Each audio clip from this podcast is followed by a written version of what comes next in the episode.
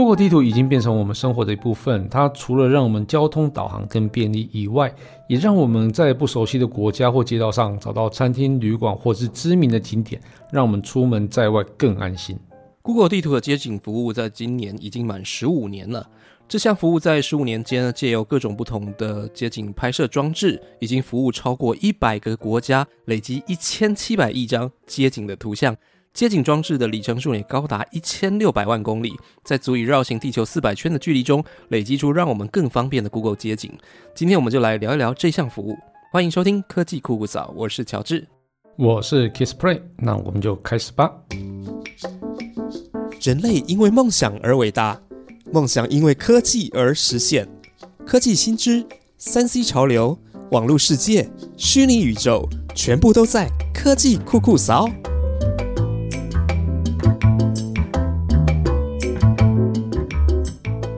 哎，乔治，嗯，你应该有经历过没有 Google 地图的时代吧？哈，那你当时都怎么找路的？当时我都是看那个树上的青苔啊，看它方向在哪里啊，然后看 太阳，看太阳在哪里啊。对，你是什么摩登原始人？是不是？没有啦。哎，其实我小时候很爱地图。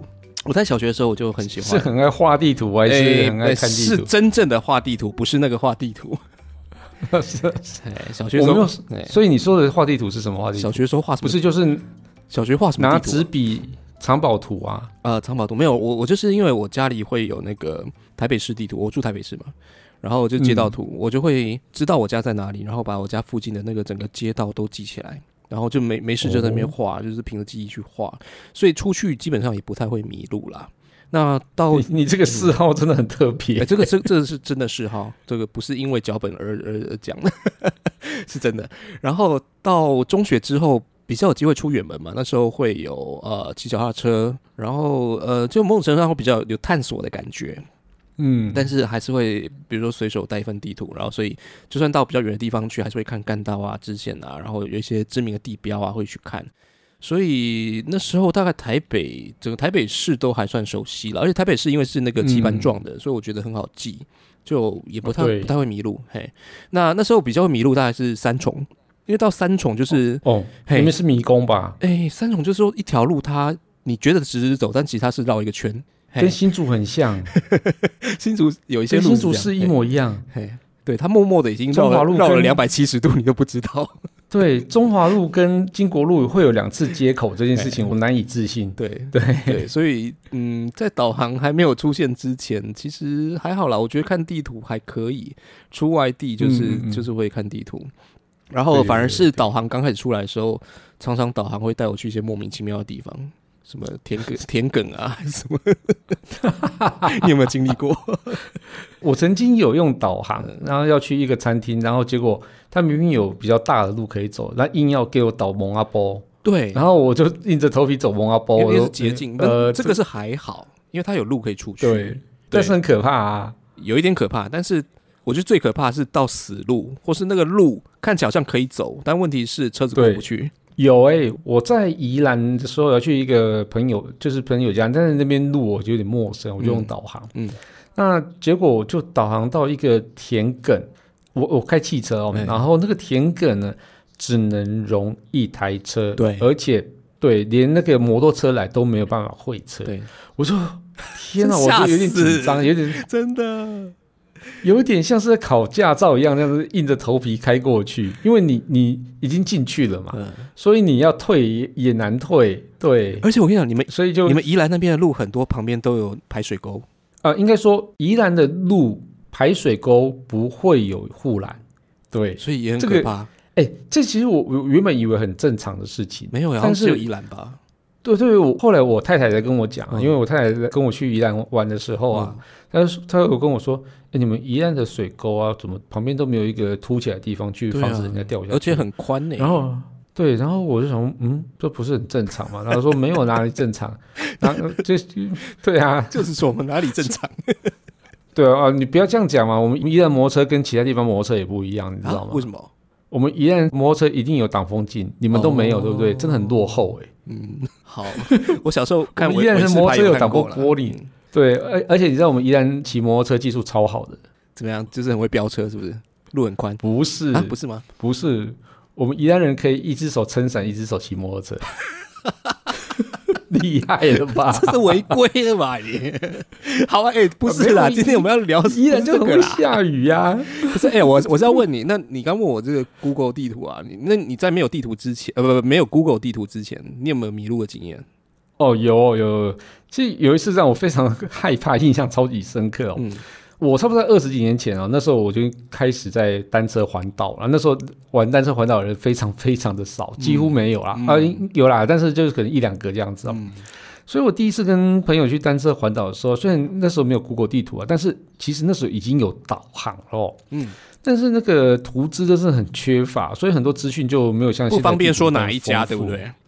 哦我等一下会说哪一家哦，这样子吗？？Gami，可以讲它其实是？Gami，可以讲啊，Gami 啊，因为那时候有出导航根本没几家，就只有 Gami 还有啊。帕帕狗啊，嗯，那时候没有。哦，OK，主那呃对我我说以单车用的 OK 单车用只有 Gami。OK OK，对，哦，那时候就是图资很缺乏嘛，那所以像是那个商店住宿啊，甚至很多路名都没有。嗯那我们要定位这个点到那个点要怎么去的时候啊，只能用经纬度，嗯，比如说那个什么多少多少多少的这样子啊，你不能用地名去搜寻你。在当兵对，不那是那个时代。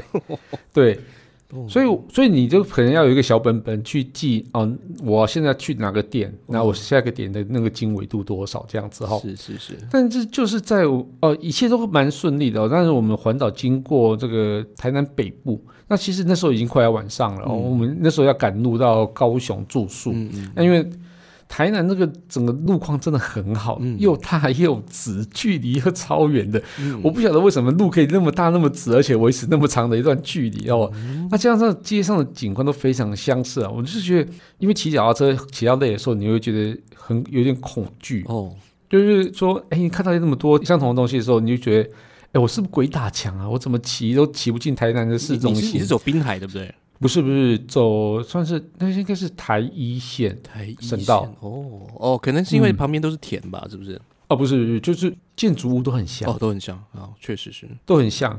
然后我就觉得很害怕，然后现在后来就回头想想说，如果当时有 Google 地图的话，我们其实除了比较好规划路线以外，我们其实在骑单车旅行的时候，我就觉得，哦，我真的知道，哦，那附近店名是其实有一直在换的，对，不是那么 对，不是一直在重复，对啊，因为我那时候的导航也是显示就是直直一条线，啊啊啊然后奇怪那条线怎么一直都是直直的，是。然后怎么骑啊？那个线都是一直直直的，方向还是一模一样的。是对，然后我想问我的导航是不是宕机了？哇，可是至少对还在台湾啦，就是还还算安全啦。呃，呃，你还是会害怕，因为那时候学生嘛，然后就是刚毕业啊，然后就觉得哦，嗯去去闯一闯，没有人环单车环岛过啊，这很棒啊，对啊，又不是这样这样经历很难忘啊。超难忘的啊。啊，然后我们还有一次就骑到那个骑到太马里，嗯那原本我们预计在太马里那边想要找一个教会，嗯我要住住教会嗯的那个，他们有一个可以供就是游客住的地方。嗯嗯，结果我发现，哎，那个地方就是他刚好在整修，那他们里面的修女就跟我们说，哎，那山上还有一个教会，你可以上去，那个地方叫温泉，嗯那你就可以上去这样子。嗯然后我说很远嘛，说一下就到了，嗯，然后结果我们骑脚踏车上去，骑到快死了。坡很陡还是很长。第一个坡很陡，第二个很长，哦对，对对，那边坡很陡，嗯没有错。嗯嗯啊，对啊，我我自己也是高中之后很喜欢到处跑啦。到陌生的地方，其实我大家都会在那边先买一个当地的地图，就是你那种各县市的地图。所以我比较没有像你说啊，那个走很久，然后不知道这是哪里这个状况。嗯，对对对，哦你方向感可能比较好啊，对，嗯，我就跟你说，我会看那个树啊，还有太阳啊，屁呀、你应该是从小画地图，所以画画出心得了这样子。呃不过我我的确，我我反而是用 Google Map 是比较，我觉得算是比较晚，反而是我太太教我用。嗯对，因为我认识她的时候，她还给我一个外号叫 Map，你知道吗？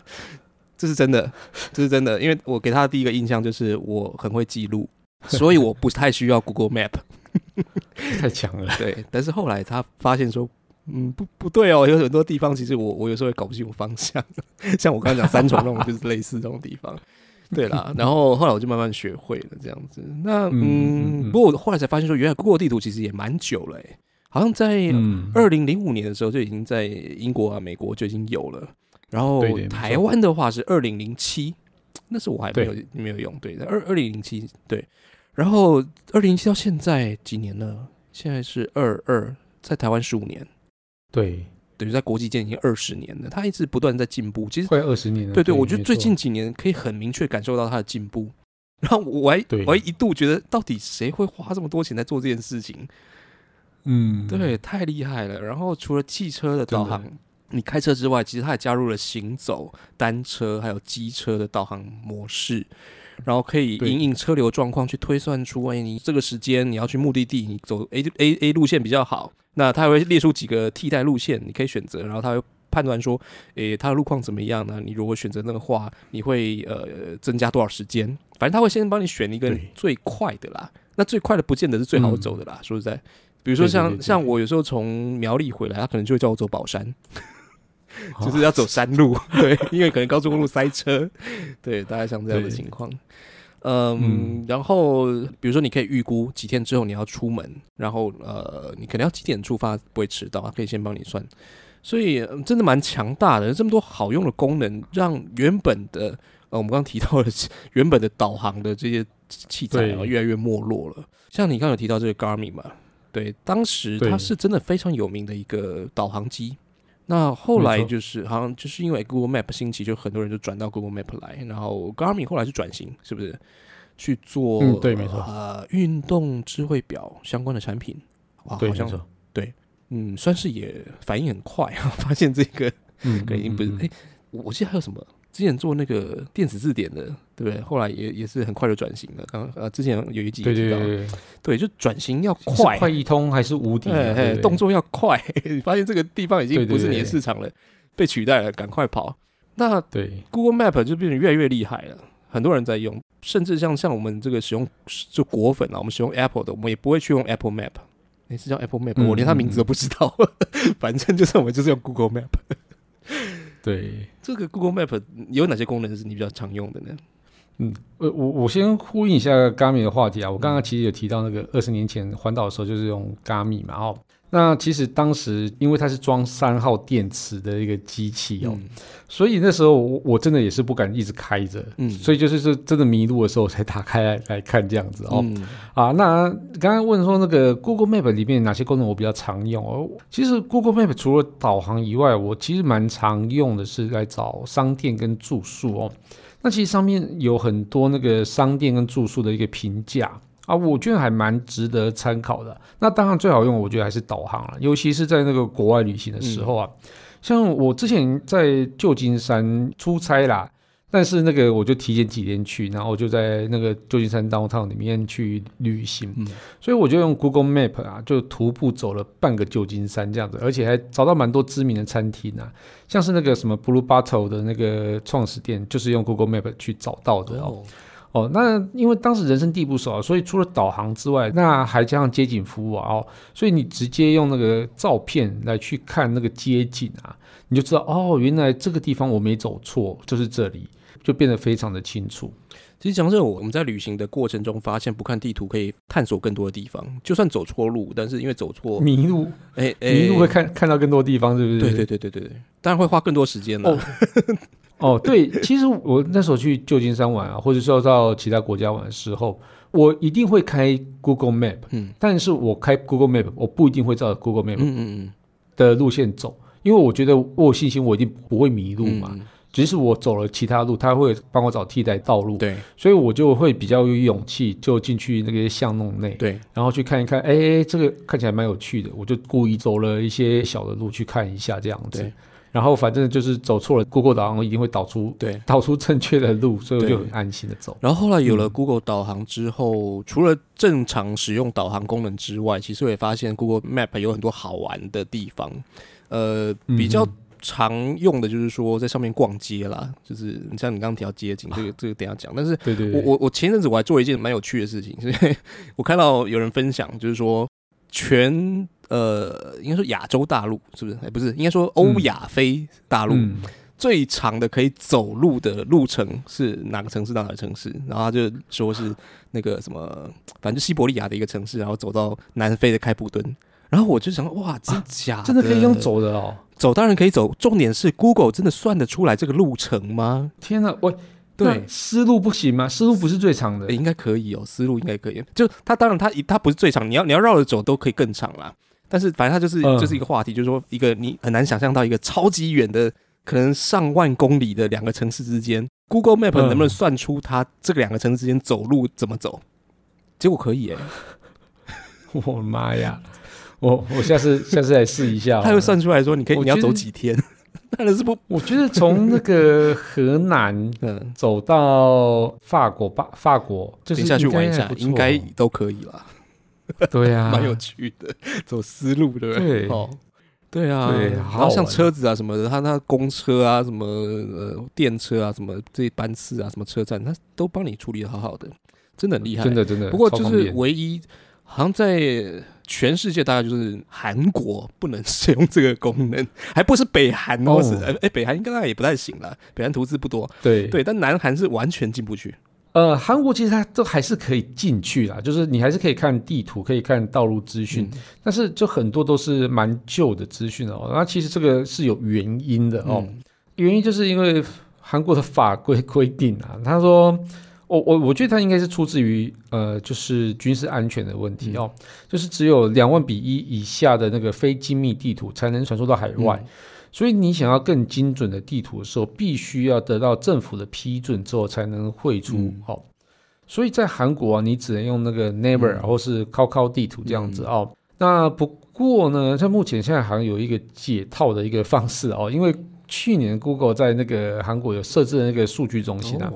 所以也避开了那种精密地图输出海外的法规问题，因为哦，那个数据中心是在韩国境内嘛，对，所以现在就好像听说慢慢的就会解套了，嗯，哦，那或许等那个之后出国比较自由的时候，到韩国我就来试试看这样子哦。嗯，的确是因为我我蛮常在 Google Map 上面神游，就是 得用它的街景功能，然后就进入到任何一个城市，甚至很多乡村的地方。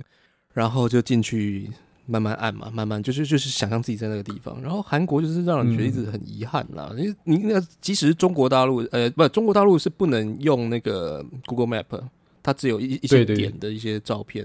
但是中国大陆我可以用那个百度，它百度地图其实对，其实进去它也是街景非常的丰富。其实你知道为什么我们在韩国觉得不方便，在中国觉得还好呢？因为就是语言的问题，因为。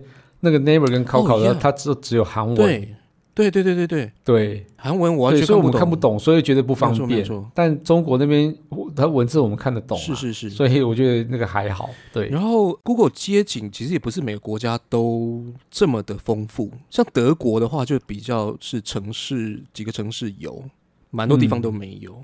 对，可能就是还是有一些政策上面的限制吧。对，不太知道，可能那个街景车来来不及跑吧。对，我不晓得，我觉得应该是政策。就是你其实 Google Map，你只要把它拉到全世界，然后就街景拉到一个呃没有城市的地方，而且比如说拉到海上面，它就会显示有有街景的那个国家、那个地区大概在在哪些地方会有显示。嗯嗯，对，所以就看得出来哪些国家有。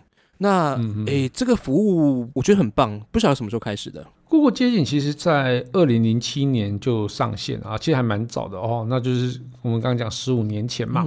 那台湾其实，在二零零八年的时候才开始有街景车在路上拍摄哦。那经过两年的拍摄建构之后呢，一直到二零一零年才算是正式在台湾上线哦。所以在台湾的服务差不多已经十二年了哦，那在这十二年间也不断的更新街景啊，嗯，那现在连很多啊巷子啊老街啊，像甚至在那个高山啊海底都有街景服务，这超屌的，这个已经做到数位典藏的一个效果了，差不多是那种感觉。对，所以我们常在路上看到的那个是街景车嘛，你你说到山上山上的巷子那个车子进不去吧？那个那个是对进不去，人背着上去吗？还是怎么样？对，没错没错。其实大部分的主要道路还是用街景车啊，因为比较有效率嘛。哦，后来才慢慢的有不同的装置在台湾出现啊，像是那个街景三轮车、街景手推车，然后还甚至还有街景背包哦。街景手推车背包就是对手手推，因为手推车比较小嘛，所以你可以推到巷子里面。那街景三轮车就是比较。不大不小的那个地方，你用街景三轮车进去这样子哦。哦，真的。那街景背包啊，这个就是比较特别了哦，就是说因为人背着嘛，所以因为很多地方是没有真的道路的，所以你就就用街景背包背着走这样哈。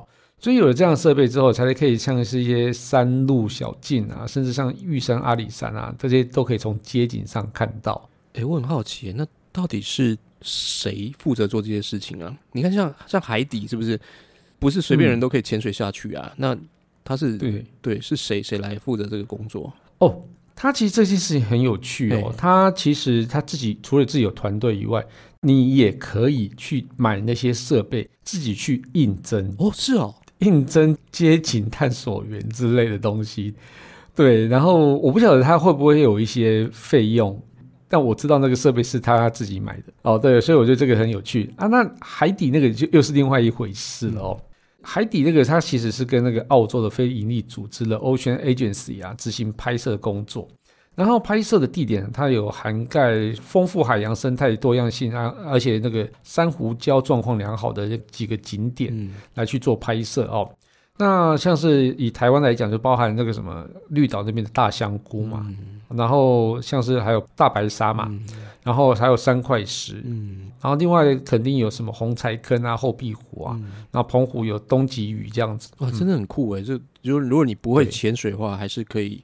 用这个方式去看海底的世界，对它其实目的其实是为了叫生态维持，是，就是说你拍完之后，然后过几年之后，哎，你再去海底看看它是不是有被破坏的情形。那像是之前他们在澳洲的那个大堡礁那边不是有珊瑚白化嘛？那其实他们就是用这样的方式去发现到的。是是是是，对。然后刚才有提到，就是说 Google 街景它有一直在重新在同个地方追踪嘛？那这个我刚有提到，就很像数位典藏。这最近因为这个街景它十五周年的关系，其实很多人都在找这些老的街景。换句话说，就是 Google 街景其实累积了蛮多的版本，它就弄了一个叫地图时光机的功能，可以很方便的去看到这个街道以前的样貌。那只要你选好地点，然后把这个小黄人拉到地点上面呢，在左上角选取时间，就可以看到它有不同时间轴，它会有这个不同版本的街景。其实大家如果有兴趣的话，可以去看看呢。对我，我前一阵子玩这个功能啊，给我太太看了，然后我就发现我们家门口啊，他每次车停的方式位置都不一样。我说你到底是怎么停车的？为什么每一次停车都那个都是歪七扭八的？这个之前还有拍到那个啊，就是什么有人在就是车的引擎盖上，就是两个没有穿衣服在那运动，呀有有，但是也有一些比较感人，引起大家的那个。对，大家都去点去看。然后有一些比较感人，就是说，哦，有人在上面看到他可能已经逝去的家人。哦，对对，也有这样的新闻。讲到讲到这个，讲到这个，因为前一阵子我家的那个狗狗去天堂了嘛，那我我就在爬 Google 街景地图里面就看到他们两个。哦，真的。然后对，然后我就给我女儿看，然后他们眼泪就快流出来了。真的会会，而且对对，留在 Google 上面，感觉又不一样。对对对对啊！不过嗯，街景是不是还有一些厉害的隐藏功能啊？对不对？刚刚隐藏功能你已经有讲了哎，我觉得这是一个最有趣的功能，就是那个在 Google 街景上旅游。其实我原本没有发现这种方式，你知道吗？你刚刚讲了之后，我才发现啊，原来我那个同事不是唯一这个这样做的人哦。就是我第一次知道这件事情，是我在办公室里面呢，看到我一个就是一个同事啊。他一直在点国外的街景，然后我想问你这边点点点点十几二十分钟，我想问，哎，你到底在干嘛？然后后来啊，他才回答我说，哎，我在日本旅行，赞。然后，然后你刚刚跟我讲了之后，才发现，我的妈呀，这不是！而且我跟你讲，他现在甚至博物馆都可以进去逛。哦，对对对对对对对，厉害吧？对，我觉得这个真的很厉害，所以我就觉得，哇，天哪，这这怎么那么天才？然后。因为那时候疫情还没发生，所以我我一直没有觉得这种东西是觉得很必要的感觉。嗯，但是到到最近之后，我开始也这样做了。那是你去哪里？我去哪里？去哪里？我去我去巴黎呀！哦，我去巴黎。对对对，我我就把那个香榭丽舍大道走从头一直走到最后的巴黎铁塔那边，然后再走到后面。你去规划一下你下次要跑步的路线啊。那我都这些我都跑过了啊，都跑过。我只是在回味我跑步的路线。我也会，我也会，我还去回味我之前住过旅馆附近什么的。哦，真的哦，对我觉得这整个是非常有趣的。但是逛街景，我其实有一件事情让我惊讶，就是莫斯科。哦我小时候都被灌输说莫斯科的地图都是假的，然后我没想到说俄罗斯愿意把地图开放到这种地步，还是说其实那些都是嗯假的？我也不知道。但是，但是我看那个红场跟那个啊电影里面演的是一样的啊。哦，他们的开放程度有超过我的想象。对。然后日本当然就是没事就会去啊，对，从北走到南，什么地方都去。啊，是 真的是很你买棒金价就无聊哎、啊，就无聊哎，对啊，美美美国也会去啊，哦，尤我尤其巴黎啊，我觉得那个这这 Google Map 是资源度超级高。啊巴黎，但是因为我大部分都去大都市啊，嗯嗯所以我没有办法知道其他的城市嗯，就是那种资源度怎么样。讲到这里，我觉得赶快录一录，我想要来逛一下，真的已经太久没有出国了吧？对啊啊，希望今年可以出国，希望今年可以出国。是对，好，今天我们谈到 Google 地图从二零零七年在台湾开始提供服务呢，渐渐取代不少导航的系统。后来加上街景服务，更让在疫情期间想出国出不了国的我们呢，有这个心灵上面的救赎啦。好，大家在 Google Map 上面有没有发现什么有趣的地方，可以让大家知道呢？欢迎留言告诉我们哦。科技酷酷扫每周二四准时上线，我们会分享科技知识，讨论最新的科技话题。欢迎到 Apple Podcast 订阅、评分、留言，给我们一点小小鼓励，把节目分享给你最亲爱的朋友们。我们近期在 First Story 上面也有小额赞助，如果喜欢我们的节目，可以用这种方式，让我们更有动力制作节目哦。好啊，那我们就下次见喽，拜拜，拜拜，那去逛街喽。耶。